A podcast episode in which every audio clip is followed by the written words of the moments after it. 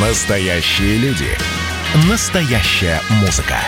Настоящие новости. Радио «Комсомольская правда». Радио про настоящее. 97,2 FM. эм. Эдвард Чесноков. Отдельная тема. Есть дни, когда очень много новостей к нам приходит. Например, приехал к нам Александр Лукашенко в Санкт-Петербург.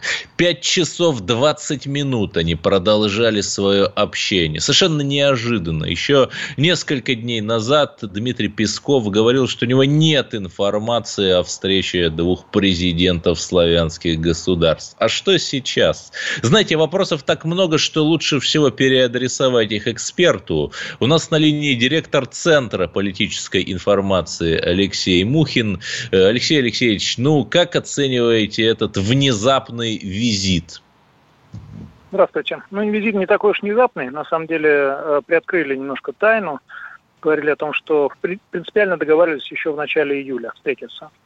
Встретились. Ну, судя по тому, как Александр Григорьевич зачастил э, в Россию матушку, ему действительно что-то там прищемили. Западные партнеры, с которыми он опять пытался сдружиться после событий 2020 года, что вызвало, честно говоря, удивление у российской стороны. И мне кажется крайне важным, что Владимир Путин, когда официальной части обронил, э, зачем мы встречались, собственно, он сказал, ну, мы считаем Белоруссию в общем нашим самым надежным э, экономическим партнером. А вот это в общем, ну, честно говоря, дорогого стоило. Мне кажется, да. ну, в значительной степени, да, э, свидетельствует о том, что Владимир Владимирович на самом деле так, может быть, даже уже и не считает. Это плохие новости для Александра Лукашенко, который приезжал просить денег. Он всегда приезжает просить денег. денег. Да, но если, например, в Крыму был условный Аксенов в 2014 году, там плохой, хороший, другой вопрос, но хотя бы какая-то альтернативная, условно, пророссийская сила. В Белоруссии, кроме Лукашенко, там есть там коллективный Макей, глава такой западной партии, а какие-то пророссийские-то силы там есть? Ну, смотрите, э, как только выяснилось, что министр иностранных дел, несмотря на вот эти события 2020 года, остается все-таки Владимир Макей, как вы совершенно правильно заметили, глава прозападной партии, стало понятно, что Лукашенко будет продолжать играть эту игру в диверсификацию. И, честно говоря, э, она очень плохо закончится для него, если он будет продолжать это делать я так понимаю, не то, что терпение заканчивается российской стороны, а заканчиваются аргументы против того, чтобы оправдывать а, белорусскую изворотливость при, при имплементации тех дорожных карт, которые уже подписаны, которые утверждены. Потому что именно в это практически все упирается. Александр Лукашенко думает, что он, приезжая в Россию, он дает себе и своей команде еще какое-то время, чтобы поиграть с западными партнерами. Этого времени уже нет судя, спасибо им, этим западным партнерам, они достаточно плотно, как волка, уже обложили Лукашенко и многих членов его окружения, что он вынужден был констатировать, когда предварял э, э, поездку в Россию там, э, в ряде интервью. Он говорил о том, что ну все уже, обложили совсем. А, к сожалению, это итог неизбежный той политики, которую Лукашенко вел последнее время и которую он пытается вести, несмотря на то, что все уже понятно все уже совершенно ясно. Беларусь либо отделяют от России, либо она становится ее частью. В хорошем смысле. В, союз, в смысле союзного государства, конечно. Ну да, как, э, собственно, вступление дано, государств да. в Евросоюз, Раньше были варианты, например. Да. Да, как при вступлении государств в Евросоюз, например, э, это не предполагает какого-то национального угнетения там, или каких-то других плохих вещей. Да, Просто не скажите, тут не скажите. А, а, обратите внимание, что э, вот Евросоюзом более или менее довольна только Германия, потому что она там рулит, потому что она главная, потому что она других, в принципе, может ущемлять. Но даже Германия, даже население Германии недовольны нахождением в Европейском Союзе, считая, что они всех кормят.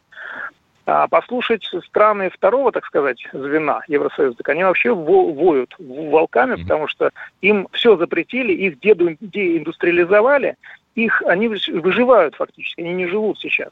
Поэтому не знаю, вот на что надеется ну, Александр Лукашенко. Давайте, давайте все-таки вернемся к Белоруссии. Понимаете, в чем проблема? Мы очень сильно помогли. Мы фактически стабилизировали власть нашего последнего союзника. Мы регулярно даем им дотации 100 миллиардов долларов, я подчеркну, долларов за последние 15 лет. Это были подсчеты газеты РБК и, возможно, даже больше. А что мы получаем взамен? То есть, может быть, Белоруссия признала Крым, может быть, Белоруссия Белоруссия купила наши суперджеты? Может быть, э, Белоруссия допустила российский бизнес до приватизации своих самых интересных активов? Да нет, ничего подобного. Ну вот как же так?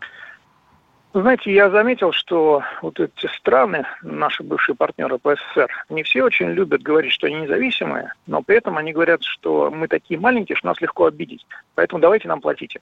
Собственно, Белоруссия, несмотря на партнерство с Россией в рамках союзного государства, она, кстати, не последний союзник России. У нас еще достаточно много союзников помимо Белоруссии, причем иногда гораздо более а, тесных, чем а, она. Вот. Тем не менее, она э, лицемернее всех, на мой взгляд, и циничнее всех использует вот эту ситуацию с союзным государством. Нет, ну тут а все-таки не Белоруссия, что... а Лукашенко и его вот эта вот э, макеевская команда. Тут надо отделять все-таки. Согласен.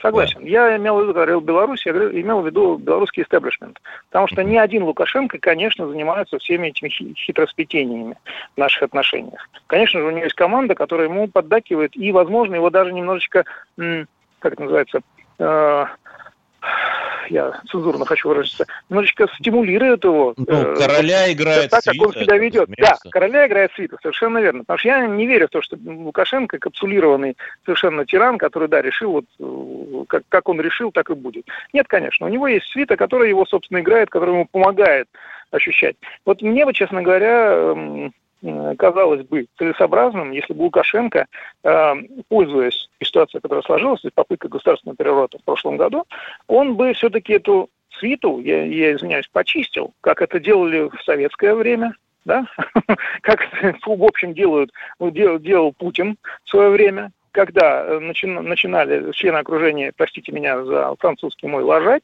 он их просто увольнял. У Лукашенко же этого не происходит.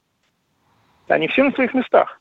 И ну да, когда Макей он уже возникает, 10 тогда, лет, по-моему, тогда, возглавляет. Тогда возникают вопросы к самому Лукашенко. А самостоятельный ли он игрок политический? Если он не самостоятельный политический игрок, может быть, надо найти кого-то другого, с кем можно разговаривать в Беларуси. Так Кстати, вот мы возвращаемся именно... к моему предыдущему вопросу. А с кем? Если не Лукашенко, то кто? Там, э, там нет каких-то альтернатив. Сейчас, если я вам сейчас отвечу на этот вопрос, а ответ на этот вопрос я знаю, то я тем самым окажу очень плохую услугу этому человеку или группе лиц. Потому что нас слушают не только в России. Уже бывали Хорошо. случаи, когда, да, э, когда приходилось, да, да, лучше не надо.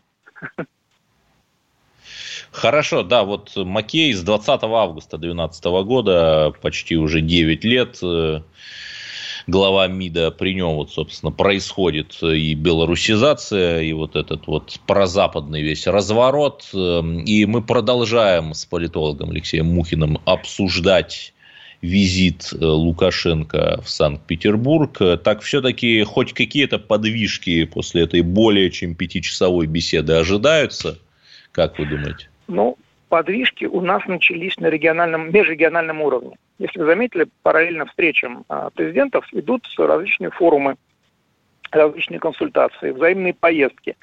Сразу после той ситуации, которая сложилась в прошлом году с госпереворотом, в Беларуси выдвинулось несколько десантов наших регионалов, наших федералов, которые начали э, серьезную консультационную работу. Но потом, внимание, когда все устаканилось, все успокоилось, их стали немножечко, так сказать, выдавливать и говорить, ладно, мы сами справимся и все остальное. Вот здесь... Ну, классика в, в жанра. Мне кажется, да, классика жанра, но мне кажется, вот именно поэтому я достаточно жестко критикую Александра Лукашенко именно за вот это поведение. Потому что когда были, были нужны, все, все было замечательно, все хорошо, когда перестали быть нужны, оказанная услуга, что называется, ничего не стоит. Вот это и есть проявление лицемерия, на мой взгляд. Причем в особо циничной форме. Потому что ничего не изменилось-то вокруг даже стало хуже для Белоруссии. То есть Белору... Э, Лукашенко, получается, э, приносит в жертву своим амбициям целый белорусский народ. Что ну, хорошо, пусть он тогда э, э, даст план, который у него есть, видимо. Но мы пока не видим. Мы видим только капсулирование э, власти, попытку это сделать. Да, хорошо. России, а вот что-то что хорошее это вы видите? То есть, возможно ли действительно там имплементация этого союзного государства программы? Хорошего, хорошего я вижу то, что союзное государство в ближайшее время, судя по э, некоторым политическим признакам, э, это возможно, станет гораздо более широким объединением, э, нежели Россия и Белоруссия. И мне кажется, это будет правильно. Вот скажем угу. так. Я уже в свое время высказывал точку зрения, что почему вы считаете, что проект союзного государства будет реализован полностью именно с Белоруссией. Это вполне возможно и с другой, любой другой страной. Нет, а вопрос... Я назвал эту страну. Ну, кто? В результате кто? было официальное опровержение, кстати. Кто? Ну, это может быть и Армения, на секундочку. Это может быть и Казахстан. Понимаете? Это может быть и какая-нибудь еще Центральная Азиатская Республика. Либо Прибалтийская республика, кто ну, знает. Тут, кто да, знает. но тут все-таки, вот э, я должен сказать, что не весь народ несчастен. Есть э, и белорусы, которые совершенно искренне поддерживают Лукашенко. И надо понимать, что есть разные точки зрения. И вот мы в нашем эфире самые разные точки зрения пытаемся озвучивать. С нами был э, политолог Алексей Мухин, но оставайтесь на линии, потому что в следующем блоке мы поговорим о шокирующей драке мигрантов в Кузьминках и узнаем, за кого же нам болеть, за таджиков или за киргизов. И сразу объясню хорошую новость. Узбеки, как заявил официальный представитель одного из их правительственных органов, в этой драке не участвовали. Просто отлегло, можно сказать, от сердца. Слушайте радио «Комсомольская правда» и оставайтесь оставайтесь на линии.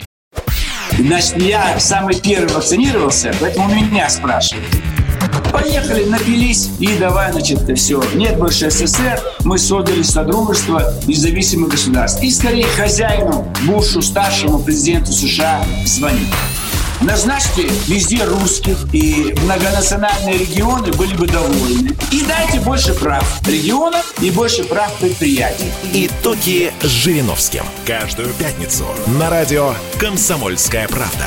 Владимир Вольфович клеймит злодеев – с оптимизмом смотрит в будущее и общается со слушателями. 9 часов вечера по московскому времени. Я все могу сделать. Запросто наведу порядок. Эдвард Чесноков. Отдельная тема.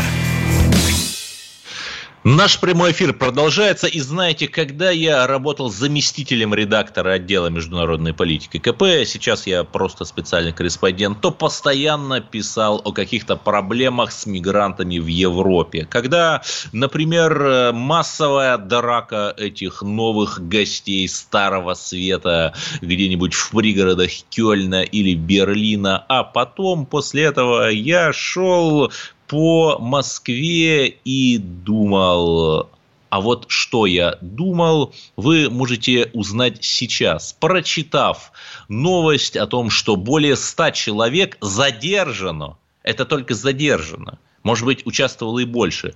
После массовой драки в столичном районе Кузьминки. Некоторые из них оказались порезаны ножами, получили ножевые ранения. И почти все это приезжие из Средней Азии. Да ладно, мы на «Комсомольской правде» называем вещи своими именами. Таджики против киргизов. Вероятно, в развитии того пограничного конфликта, который у них был несколько месяцев назад. Но давайте позвоним э, простому коренному москвичу, активисту, политологу и блогеру Самсону Шоладеми. Э, простому простой русский человек Самсон Шаладеми. Здравствуйте. Вы, в общем, как я понимаю, проживаете... Добрый день, вечер. Не, да, недалеко от того места. Что вам известно ну, да, о... Да. А, из-за чего произошла сама драка, ну, вы, наверное, тоже в курсе. То есть я, я вот вчера, когда все это происходило, общался в соцсетях с либо с очевидцами, либо, может, даже с участниками со стороны киргизов, да, вот то, что мне они писали в Инстаграме и на Ютубе, а, что это вчера была некая ответка за то, что несколько дней назад а, на э, них, на, на несколько человек киргизов побили, порезали в Подмосковье. И вот э, тут такая ответка. Правда, я не совсем понял, э, под качестве мсти попали те люди, которые ранее участвовали, или это совершенно, что называется, туда попали совершенно какие-то лишь другие люди, которые вообще ни за что не отвечали. Ну да, тут целая серия фестивалей «Дружбы народов» у нас получается на юго-востоке Москвы. Ну, знаете, э, на самом деле, э, вот то место около метро Кузьминки, где площадь перед губернским театром, там, где вот фонтаны, там да, да. последние лет 5-6 достаточно часто гости ближнего зарубежья там тусуются, проводят время, и местные жители частенько жаловались на то, что там достаточно беспокойные команд, компании бывают. А, и то, что такая массовая случай, ну да, таких массовых, наверное, не так часто бывает, но какие-то мелкие, спорадические случаи разборок между собой, там, к сожалению, это сплошь и рядом происходит. Да, и скажите, а вот э, страшных русских националистов или кого там, шовинистов, которые, как известно, спят и видят э, как бы какой-нибудь малый народ поугнетать, в этом уже обвинили? Там вы следите же, наверное, за тем, что пишут а, в районных пабликах? Да нет, да нет, не обвинили. А где, где националисты? Извините, но у нас как-то власть разогнала националистов. Что-то давно никто, ну, как бы, вы же знаете, да, прекрасно, как и я, а русский марш уже давно не проводит. И националистов у нас, не знаю, загнали всех в Facebook. Нет националистов. Угу. Но там еще вот на этом месте Макдональдс рядом на Кузьминках да. и станция междугородних автобусов, насколько я помню, да. там вот маршрутки стоят. Ну, там еще, там, там еще другие такие, как, как, как там, типа Макдональдс, ну еще там фастфуды есть, да. То есть такая точка притяжения для мигрантов, перевалочных. Угу. Хорошо, а делать-то что? Ведь понятно, что они никуда не уедут. Понятно, э, что ну, невозможно же просто взять и депортировать людей, которые, в общем, не нарушают ну, ну, никакие законы. Вот, и... вот, вот, вот, смотрите, вот тех 100, примерно 100 человек, которых вчера, сегодня задержали, да, их депортируют. Но, опять же, из-за того, что сейчас есть определенные ограничения из-за ковида, их депортируют только после 30 сентября. То есть до этого времени, видимо, они будут находиться в каких-то пунктах там э, а может быть, просто под подписку о невыезде, знаете, а может ну, просто ну, как, под честное слово. Слушай, ну под честное слово это то же самое. Знаете, их депортируют через 2-3 месяца благодаря нашей э, достаточно лояльной системе миграционной. Те же самые люди легко вернутся, я вас уверяю, половина из них легко вернутся обратно. Ну Что да, я, кстати, я секунду просто скажу, я освежил в памяти некоторые печальные события. Например, был такой Акбарджон Жалилов в 20 небольшим лет, 4 года назад организовавший теракт в петербургском метро. И он вполне легально в 16 лет получил российское гражданство, при том, что он был узбеком из Оша. Почему? Потому что, когда в 2010 году в Оше произошли межэтнические столкновения, то, чем-то похожее, кстати, на нынешнее, то угу. многие местные представители нетитульных этносов, ну то есть там узбеки, таджики, они обращались в Россию, в российские органы власти, им в упрощенном порядке давали гражданство. И у меня нет, я очень счастлив, что мы помогаем бедным и гонимым, но русские-то где? У русских-то вспомнили, которые за границей России живут? Ну, знаете, это вопрос не ко мне, а в первую очередь к нашей власти, которая занимается как бы защитой русских, но где? Нет, ну так вот это вопрос. вопрос. Вопрос к власти какого уровня? Потому что у нас и в Конституции, а я более чем уверен, что лично Путин такие поправки продвигал, у нас прописана необходимость защиты соотечественников за рубежом. Ну, а, это вот, просто декларирование. Вот, Реально же ничего не делается. Есть у нас э, вот э, возглавляет э, забыл, внук, по-моему, да, Примакова, вот, Россотрудничество, да, то есть это фонд, который должен за границей помогать нашим соотечественникам, там, проводить определенные мероприятия. Ну, а у таких фондов одних, одних только деклараций. Реальной помощи нет. Ну, вы знаете, а... вот мы поговорим, я просто заступлюсь немного за Примакова, мы поговорим об этом в следующем блоке про киргизского мальчика. И он написал у себя в Телеграме, что представитель Россотрудничества встретился с этим избитым русским мальчиком в Киргизии, и они там его хотят пригласить в Россию. Да, наверное, это там 1% от того, что нужно сделать, но при предыдущем руководстве Россотрудничества я в принципе не мог себе представить, чтобы его руководитель, я не буду называть, как звали угу. эту женщину, э, написал что-то в я Телеграме, потому что, в принципе, э, знала о существовании Телеграма, вот какие-то такие слова. То есть подвижки идут. Ну, не знаю, может быть, они какие-то совсем не текстонические, то есть мне они незаметны. Угу. Хорошо, вот Самсон, я если, если, если вернуться к проблемам юго-востока Москвы, то я же так понимаю, что это далеко не единственная какая-то история с мигрантскими столкновениями. Ну, смотрите, там на юго-востоке Москвы есть, скажем так, несколько точек притяжения, да, а это, допустим, район на Люблино, где Тяг, Москва, то есть это а-ля Черкизон. А есть э, рынок садовод, который находится на пересечении. Да, тот самый знаменитый, да? туда, в общем-то, Черкизон и переехал.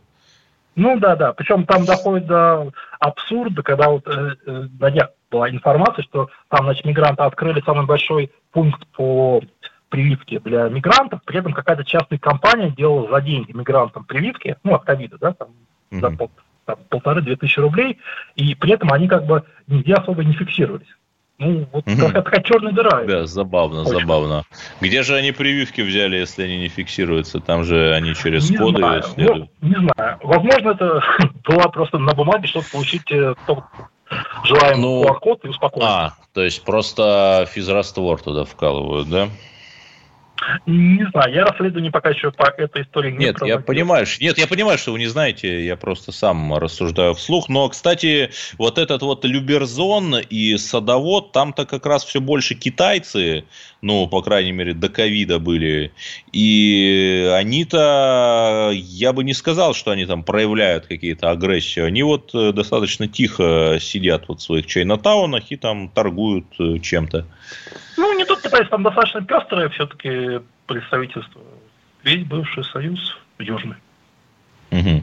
Ну и опять-таки понятно, что вот эти люди, а, или, например, вот история в Котельниках, она из этого года, буквально рядом с моим домом, где я жил в Котельниках, мужчина, э, брат убил сестру, Котельники это Подмосковье, но от метро Кузьминок это без пробок, ну, минут 15. Ну, рядом, Люберцы, да, мы все рядом. Да, да, да, вот, рядом. брат убил сестру, э, его, по-моему, там Мунер звали сестру Лейла, за то, что она опозорила семью, в кавычках, стала встречаться с мужчиной моложе ее и захотела ребенка вот этого мужчины. И есть еще версия, что вот э, этого брата мать наускивала, мол, дочь опорочила, опозорила семью. Вот э, такая вот у нас многонациональная жизнь на юго-востоке ну, Москвы. Знаете, ну, знаете, ну, бывает еще другой случай, там, конечно, не убивают, но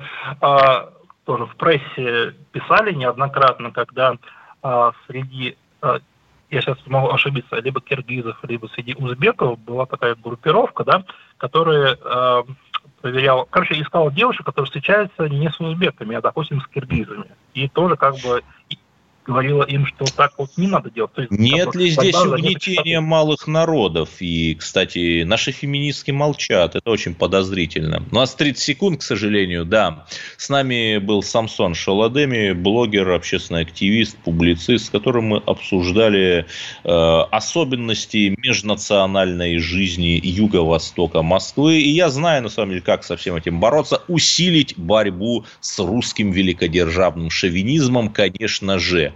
Оставайтесь на линии, ибо в следующем блоке мы поговорим о самой тяжелой, наверное, теме, о которой всплыли новые подробности. Это русский мальчик в Киргизии. И давайте мы сейчас э, проведем ну, достаточно объемную беседу про... О нашем будущем, в котором теперь возможно все. Раз и сделали некий прорыв. Вот сегодня мы хотим поговорить, прорыв ли это, почему так много шума. Вся страна слышала об этом.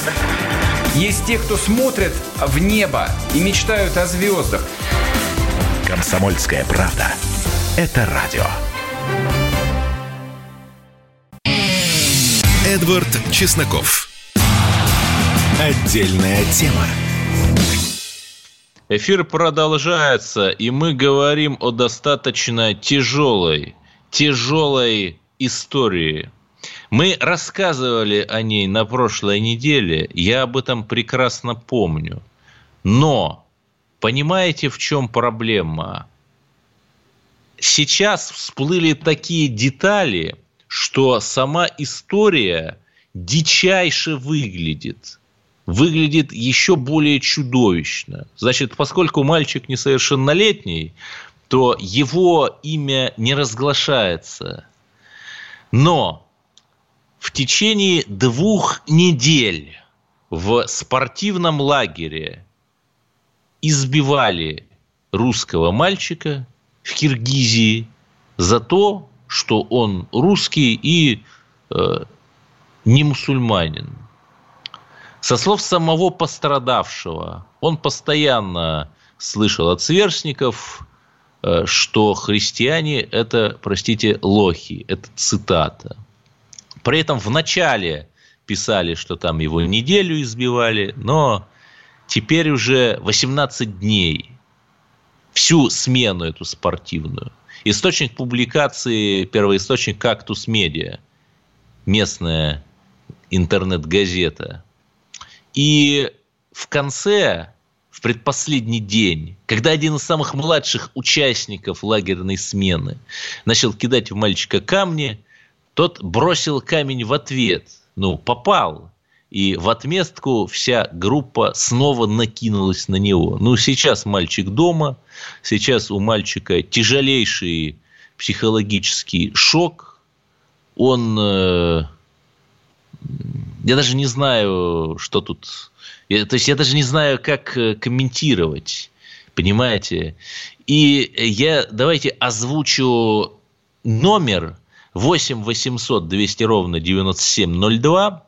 Это телефон прямого эфира. Вы можете позвонить и сказать, высказать свое мнение. Как же, по-вашему, нам э, решать такие проблемы? Но не может же быть, что люди, страна, которая говорит своих не бросаем, вот взяла бы и бросила я не хочу и не могу в это верить. Но, слушайте, ведь все наш, весь, все наше общественное согласие, оно строится на том, что да, у нас может быть плохо с, там, с дорогами и так далее, но мы великая держава, которая, если надо, дает в зубы. А сейчас что? Мы террористов сирийских, многонациональных сокрушили, а наших-то людей русских, неужели мы не можем их спасти?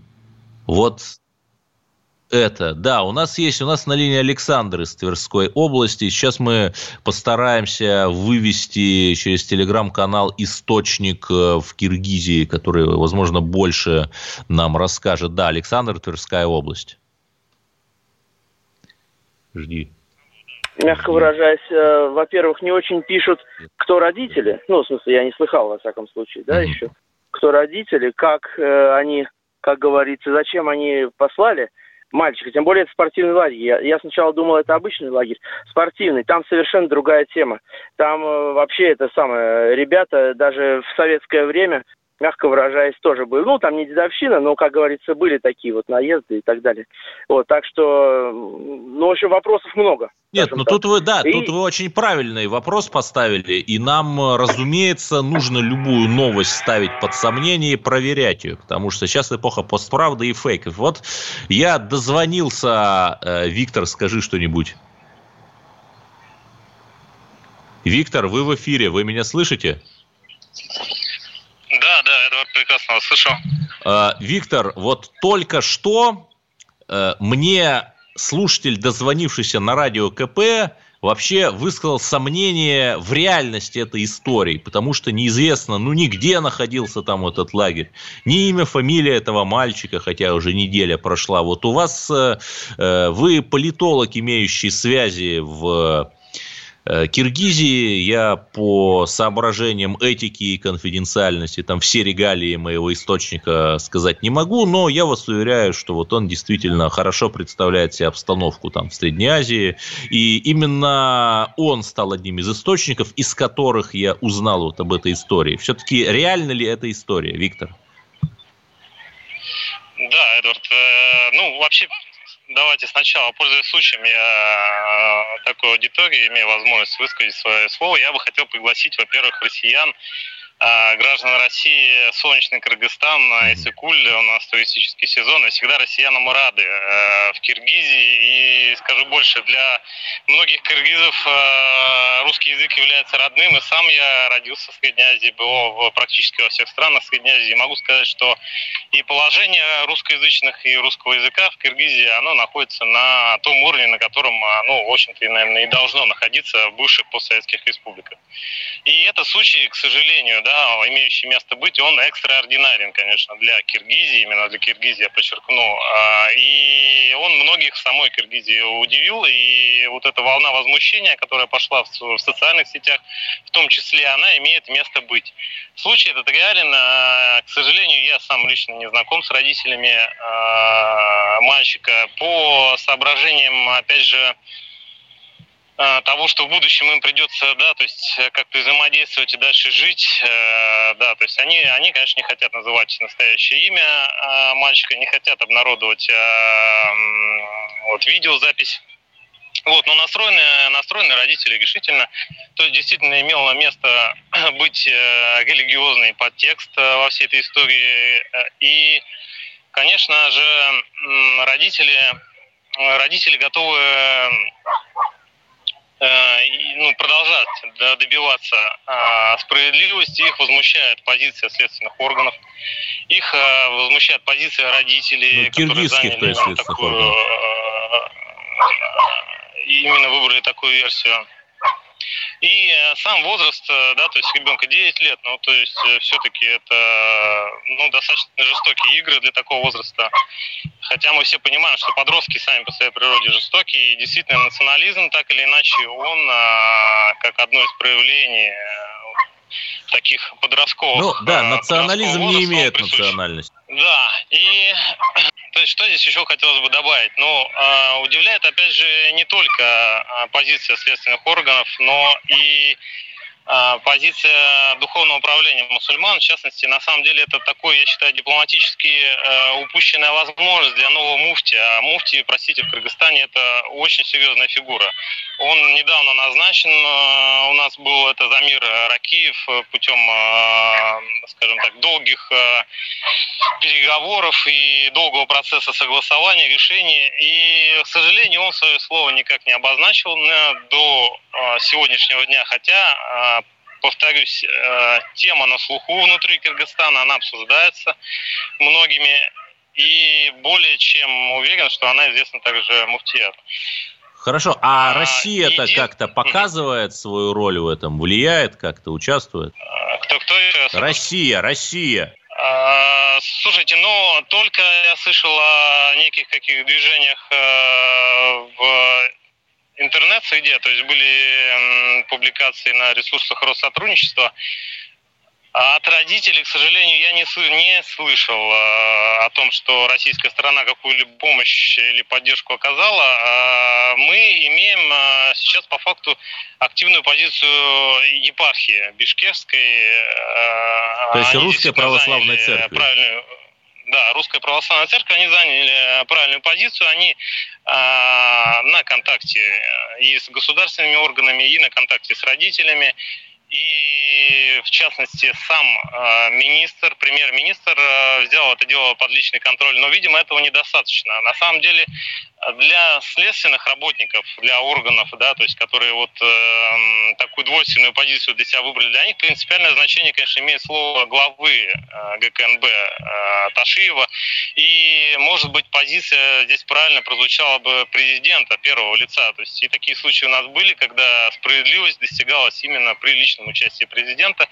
И в этом плане у нас первое лицо достаточно демократичное, и доступная и для представителей СМИ, и для простых людей. Я надеюсь, что все-таки э, произойдет это в ближайшие дни вмешательство или главы ГКНБ, или президента, и действительно и родители, ребенок получит должную защиту и возможность справедливого расследования, то есть добьется справедливости. Да, спасибо. Это был политолог Виктор из Киргизии, который рассказал нам то, как же оттуда, с земли, видится эта история с избиением русского мальчика. И еще раз, я тоже вот недавно вернулся из соседнего Таджикистана, и, безусловно, подавляющее большинство населения, там люди добрые, хорошо относятся, в том числе к нам, русским. Ну, вот так вот. Оставайтесь на линии, потому что в следующем блоке мы поговорим о еще более важных темах. Столетней годовщине голода в Поволжье и отставки Арсена Авакова. Поехали, ребят! Во всем и всегда быть первым, склонность к тому, чтобы всех всегда и во всем переплюнуть. Если мы что-то делаем, то это должно быть лучшим в мире. И тогда мы будем наплевательски ко всему относиться, ходить без масок, чихать и кашлять и ездить в переполненном трамвае. Завтра эту концепцию будут презентовать. Вау, круто! Предчувствие перемен. На радио «Комсомольская правда».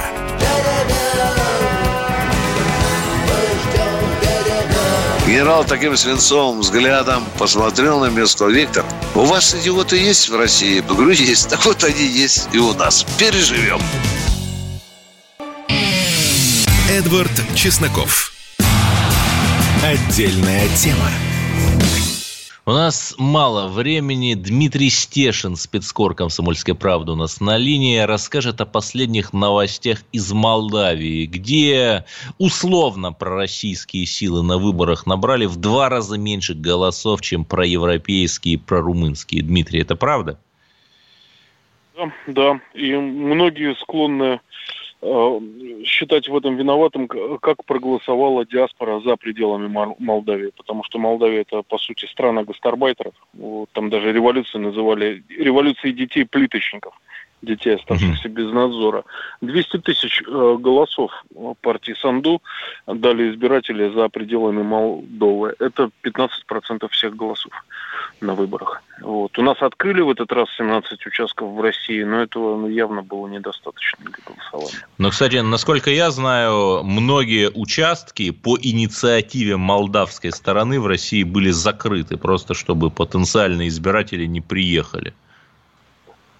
Ну, это та самая игра, мне кажется, в которую мы всегда проиграем. Вот. Как бы мы по попытались, да, как-то демократическим путем свою точку зрения на будущее Молдавии отстоять, но у нас не получилось. Хорошо, и что дальше? Ждать новой волны дерусификации? Ну, вот эксперты из Института стран СНГ Иван Скориков, например, считает, что ну, каких-то серьезных подвижек, там же магистральный путь у партии Санду – это присоединение к Румынии, но конституционного большинства ее партия в парламенте не набрала. Поэтому при э, проведении, например, референдума об изменении Конституции Молдавии нужно будет привлекать другие партии для голосования. Они, конечно, это торпедируют. Вот, поэтому будут принимать э, новые языковые законы только быстрее и жестче. да, да. Перейдем к другой теме. Я надеюсь, что у нас есть какой-нибудь тайный молдавский план, потому что это уж вообще ни в какие ворота не лезет. У нас на линии историк Павел Пряников, основатель телеграм-канала «Толкователь». И сто лет назад, 13 июля 1921 года, Максим Горький опубликовал свое обращение к мировой общественности с призывом помочь голоду. Голодающее по Волжье голод был страшным. И вот сколько все-таки жертв жертв он унес, Павел Пряников? Здравствуйте. Ну, сейчас историки сходятся в основном на цифре 5-5,5 миллионов человек. Это непосредственные жертвы голода, те, кто умерли во время его. Но есть, конечно, еще такое понятие, как отсроченная смерть. Это когда э, умерли там через год, через два ослабленные люди. Это пропавшие без вести, это не родившиеся дети. Вот вместе с ними доводит число жертв до 7-8 миллионов человек Это, конечно, огромнейшие цифры, огромнейшие трагедии. Вообще в, во время гражданской войны, вот этой смуты, это самая большая жертва, даже в разы больше, чем погибло на полях гражданской войны. Ну, кстати, в Саратовской области, это один из центров был э, вот этого голода, там белых никогда не было, она всегда была красной, но... Ну да, но это последствия, последствия гражданской войны. Вообще вот по моим таким прикидкам, ну, наверное, две трети жертв трагедии – это э, жертвы гражданской войны. Это жертвы разрушенного паровозного сообщения, это жертвы вообще общей интервенции, это жертвы экспроприации с скота рабочего и мясного скота, это отсутствие мужчин на полях, когда женщины были вынуждены заниматься земледельческими работами, соответственно, продуктивность сельского хозяйства падала. Вот это все вместе, это, конечно, все можно отнести к последствиям гражданской войны. И еще в ходе голода, уже ближе к 22 году, большевики провели грандиозное изъятие церковных ценностей. Вот оно действительно помогло бороться с голодом или нет? Да, да, действительно помогло. Ценности были огромные. Золота было не так много, а вот серебра собрали почти 70 тонн. 70 тонн серебра. Это где-то процентов 10 дало валютной выручки, той, которая была потрачена на закупку продовольствия за рубежом хотя в основной своей массе, конечно, из-за рубежа к нам шла гуманитарная помощь. Вообще, это, наверное, самая значительная гуманитарная помощь, которая была за все время э, нашей государственности, это вот голод 21-22 года, когда по всему миру от простых рабочих до английских лордов собирали по копейке и собирали огромные суммы. И, в общем, где-то примерно историки сходятся на сумме в 120-130 миллионов тех долларов. Это где-то на 20 умножить. А, чтобы получить современную цифру ну долларов. Ну да, там еще Фритьев, Нансен, Фритьев, да, Нансен, да, великий да. полярник. Да, профсоюз да. Англии собирали, профсоюз Америки и так далее. Ну, в общем, хороший, наверное, способ э, как-то помнить об этом, потому что, например, сразу после голода был открыт музей голода в Саратове, но он был закрыт уже через несколько лет. Неприятное было, э, конечно, неприятный был эпизод. И Э, с нами был Павел Пряников, э, который освежил э, вот эту тяжелую историю в памяти. И давайте поговорим об экстренной новости. Арсен Аваков подал в заявку непотопляемый, казалось бы, министр внутренних дел Украины, человек, который, по сути, курировал все эти нацистские батальоны и прочие парамилитаристские формирования, по сути, каратели, по сути, те штыки, на которых держалась власть и Порошенко, и, собственно, Зеленского. И что же теперь? Понятно, что теперь Зеленский останется со всеми этими нацбатами и терабатами один на один. И самое главное, что человек, который утопил русскую весну в крови, который фактически стоял за массовыми убийствами героев русской весны и, и русскими активистами в Харькове и в Днепропетровске. Человек сейчас умыл руки, по сути он чист и красиво отошел в сторонку. Я хочу напомнить, что это прием известный. Яйценюк, например, точно так же украв, ну, как пишут э, там компроматные сайты, может быть и не миллиард, но пишут и почему-то в это охотно веришь. Миллиард, вот опять же, красиво ушел в сторону и как бы никто не виноват, никто не посажен. И самое главное, что теперь будет, очевидно, новый виток дестабилизации, потому что можно как угодно относиться к Авакову, но вот этих вот нациков, там Белецкого, кстати, корни вот этих всех запрещенных организаций, у них тоже очень много в Харькове там э, и так далее. Он их контролировал. А вот что будет дальше, это вопрос чрезвычайно интересный. Например, канал «Незыгарь» репостнул э, мнение и другого канала под названием «Закива», где написано, что с уходом Авакова Зеленский не сможет противостоять своим противникам, увеличивающимся как снежный ком каждый день, а значит будут досрочные выборы, и там снова свою роль, только в новой роли покажет Аваков. Конец цитаты. Ну, что ж, посмотрим. Нам бы все все-таки хотелось, э, чтобы такие люди предстали перед судом за те массовые преступления, что они совершили. И, возможно, возможно, когда-нибудь так и будет. А узнаете вы об этом, конечно, из эфира радио «Комсомольская правда». Эдвард Чесноков. Отдельная тема.